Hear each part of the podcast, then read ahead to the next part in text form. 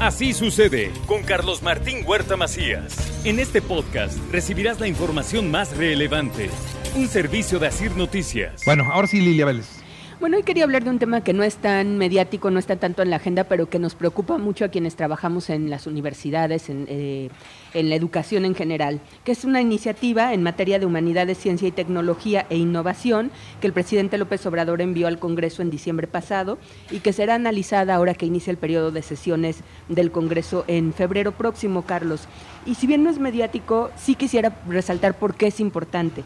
Primero decir, eh, la ciencia, Carlos, la tecnología, pues son fundamentales para el desarrollo de los países. Creo que la pandemia nos permitió ver que si no tenemos desarrollo científico y tecnológico, pues no podemos enfrentar fenómenos como una pandemia, como la contaminación, etcétera quiénes fueron los que pudieron hacer vacunas, pudieron hacer ahora medicamentos para em, enfrentar, por ejemplo, eh, enfrentar el COVID, pues los países que tienen avances científicos y que tienen esa capacidad.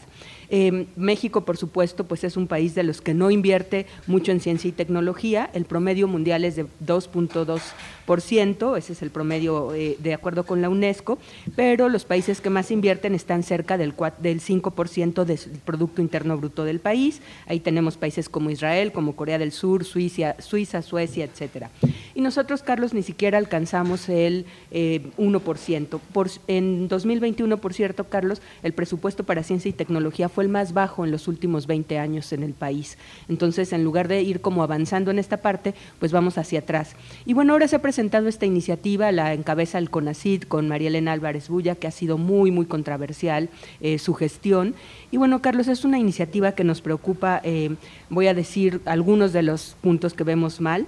Primero, decir que es una iniciativa centralista, que centraliza todo eh, en el gobierno federal y particularmente en el CONACID, deja de lado a los estados, deja de lado a los distintos actores. Es una iniciativa que no se, no se consensuó con los actores que deben ser, es decir, la comunidad científica, actores privados, actores sociales, etcétera. Es una iniciativa que fue hecha desde el gobierno y que no tuvo participación de la ciudadanía. Eh, Álvarez Bulla dice que sí, que consultaron a organismos, que consultaron a la comunidad científica, pero curiosamente los organismos que dice que consultaron ya publicaron posicionamientos criticando la iniciativa. Entonces, pues eso es muy interesante. Esa iniciativa elimina la meta de destinar por lo menos el 1% del Producto Interno Bruto a la ciencia, vulnera la libertad académica de alguna manera porque establece en qué debes investigar. Es lo que, lo que se plantea en la ley es lo que se deberá investigar eh, o por lo menos lo que tendrá apoyo desde el Estado. Y han dicho varios expertos eh, que son expertos jurídicos, que destruye la gobernanza de la ciencia y la tecnología, Carlos. Entonces, ¿qué nos preocupa? Bueno, esta iniciativa será discutida en este periodo, en estas sesiones eh, del Congreso, y eh, finalmente será importante, Carlos. Vamos a dar pasos hacia adelante para tener realmente un sector científico fuerte.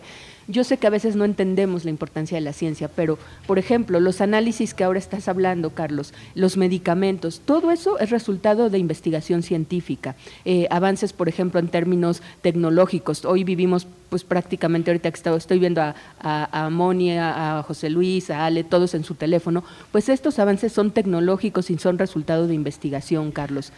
No podemos avanzar en términos de desarrollo como país si no avanzamos en la investigación. Y una ley que primero no, fue, no es consensuada, segundo, no toma en cuenta a los actores y por ejemplo hay una severa discriminación a los actores que estamos en universidades privadas o en centros privados. Eh, ya desde ahora, por ejemplo, los investigadores que están en el SNI no reciben estímulos. Eh, por supuesto, nosotros consideramos que es un asunto discriminatorio porque pareciera que hay investigadores de primera y de segunda y creemos que eso viola la Constitución que establece el derecho a que, a que todos podamos disfrutar de los beneficios de la ciencia, Carlos. Entonces, bueno, pues va a discutirse y esperamos que haya apertura del Congreso para escuchar las voces de la comunidad científica y de otros actores. Muy bien. Lilia Vélez, muchas gracias. Gracias a ti, Carlos. Muchas gracias. Así sucede con Carlos Martín Huerta Macías. La información más relevante, ahora en podcast. Sigue disfrutando de iHeartRadio.